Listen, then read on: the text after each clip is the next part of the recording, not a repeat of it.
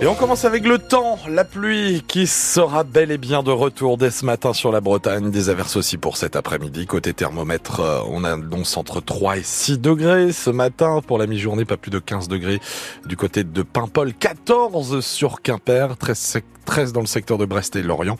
Toujours sous la pluie donc à la mi-journée, nous dit Météo France. On détaillera tout ça bien sûr à la fin du, du journal L'actualité. Delphine Gaucho, ils ont enfin eu des nouvelles de Bercy. Oui, mobile depuis trois semaines à Lorient et depuis euh, jeudi dernier à Brest. Les patrons des petites entreprises de travaux publics ont reçu hier une proposition du ministère de l'économie.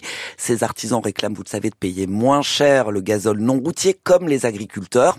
Alors ce n'est pas ce que leur propose Bercy, détaille euh, Stéphane Jézéquel, le président de la Chambre nationale des artisans des travaux publics du Finistère, qui exige des engagements écrits pour lever le blocus des dépôts pétroliers. Une proposition a été mise sur la table euh, qui consiste en un remboursement euh, de la surtaxe qui a été acté au 49.3, un remboursement annuel, c'est-à-dire que l'on paye à la pompe et puis l'année prochaine on se fait rembourser euh, de cette surtaxe, juste pendant un an. Donc, donc ça veut dire que de toute façon dans un mois on remet le couvert pour négocier la période 2025-2026.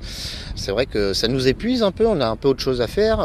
S'il faut repartir encore au charbon, si je peux m'exprimer ainsi, ça risque d'être compliqué encore. C'est un soulagement, oui et non. Euh, en attendant, on fait toujours la banque, hein, euh, puisque nous, on va la payer, la taxe, euh, et elle sera remboursée qu'en 2025. Donc, on fait la banque, ça impacte sur nos trésoreries. Nous, ce qu'on souhaitait, c'était une annulation pure et simple de la taxe, et puis point barre, on n'en parlait plus.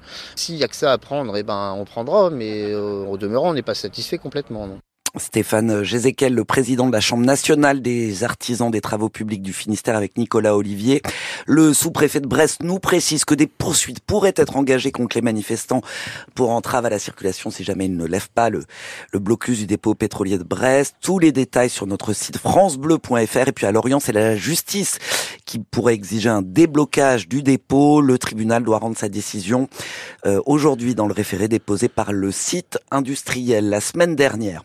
Il s'annonce houleux. Les personnels de l'éducation nationale appelés à se rassembler devant la direction académique à Quimper, qui examine le projet de carte scolaire ce matin au cours d'un comité départemental de l'éducation.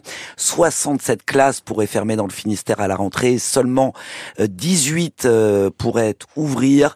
Dans un courrier adressé au Premier ministre, Mélanie Thomas, députée NUPES du Finistère, s'inquiète d'une forme d'injustice envers le milieu rural.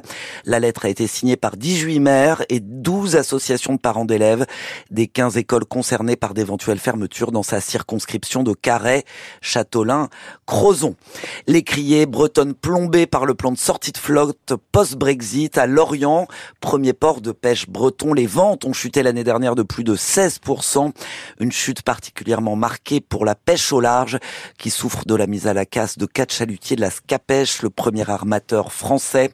Parmi les ports les plus touchés de Cornouailles, de Cornouailles celui du Guilvinec, avec une perte de plus de 20% de ses volumes de poissons débarqués. Il est 6h03 et la fragilité, les fragilités de Diwan pointées par la Chambre régionale des comptes. Oui, dans un rapport publié hier, elle souligne trois points faibles du réseau d'enseignement immersif en breton pas de danger financier à court terme pour Diwan qui, où sont scolarisés près de 4000 élèves, mais un défaut de vision à long terme, estime la Chambre régionale qui a épluché les comptes de 2019 à 2022. Léo Rosé. Diwan a besoin de diversifier ses ressources selon la Chambre régionale des comptes. Son budget de 5 millions d'euros provient des subventions publiques, dont de particuliers et reversements des associations du réseau, d'où une dépendance financière à des partenaires eux-mêmes confrontés à des aléas économiques, précise l'institution, qui conseille à Diwan de se tourner vers des entreprises et des personnalités bretonnes pour trouver d'autres sources de financement.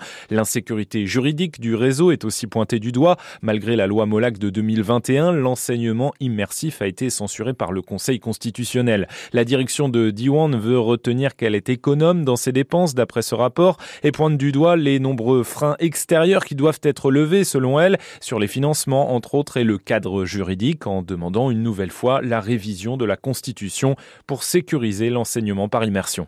Les explications de Léo Rosé, la Chambre régionale des comptes souligne également que le réseau n'accueille plus qu'un élève sur cinq inscrit aujourd'hui dans l'enseignement bilingue français ces Bretons. Deux exploitants du cirque Zavata condamnés hier en leur absence à six mois de prison avec sursis par le tribunal correctionnel de Vannes pour mauvais traitement à animaux. En juillet 2019, leur cirque avait été surpris par une association de défense des animaux sauvages en possession de trois lions à Arzon et Douarnenez, des félins qui ne quittaient jamais les 15 mètres carrés de leur cage dans un camion et ne participaient même pas au spectacle. On en reparlera tout à l'heure dans le journal de 7 heures. Et puis c'était il y a 50 ans, jour pour jour, l'émetteur télé euh, de Rock Kérudon dans les Monts d'Arrêt était plastiqué. Rock Trédudon. Bah oui, je, je l'ai mal écrit. et, et, voilà, Trédudon, Kérudon, c'est joli. Le je, Rock Trédudon. Le Rock Trédudon, bien sûr, était plastiqué, vous en souvenez, un attentat attribué au Front de Libération de la Bretagne, qui voulait dénoncer la mainmise de l'État sur l'audiovisuel public. Pendant plusieurs semaines, un millier de Bretons euh, s'étaient retrouvés sans télé. Dans une heure, le témoignage de Yann Biger, qui s'était mis au breton à cette occasion, et qui est aujourd'hui considéré comme l'un des meilleurs écrivains en langue bretonne. La crise des agriculteurs peut-elle repartir de plus belle Gabriel Attal, le Premier ministre, reçoit cet après-midi la FNSEA et les jeunes agriculteurs à Matignon pour faire le point sur les avancées moins de deux semaines après les annonces du gouvernement et alors que euh, le président de la FNSEA a mis la pression hier. Dès demain, Emmanuel Macron va reprendre le dossier en main en recevant pour la première fois depuis le début du conflit la Confédération paysanne et la coordination rurale avant la FNSEA et les JA la semaine prochaine avec l'espoir que la colère ne redémarre pas Paul Barcelone. Des et un Emmanuel Macron bousculé, mais des applaudissements pour le Rassemblement national. Voilà le scénario noir que redoute l'exécutif pour l'ouverture du Salon de l'agriculture dans tout juste 11 jours. Alors le chef de l'État laboure le terrain.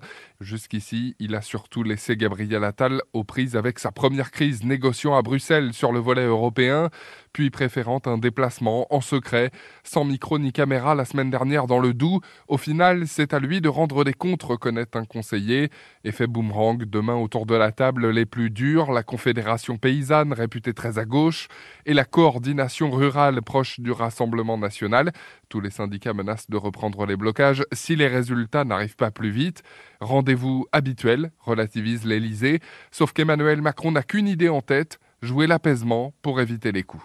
Comment lutter contre l'emprise sectaire Un projet de loi est examiné cet après-midi à l'Assemblée pour renforcer euh, la lutte, notamment en ligne, contre les gourous et leurs promesses euh, de développement personnel. Un délit de placement en état de suggestion psychologique pourrait ainsi voir le jour, tout comme celui de provocation à l'abandon ou l'abstention de soins exposant à un risque grave pour la santé.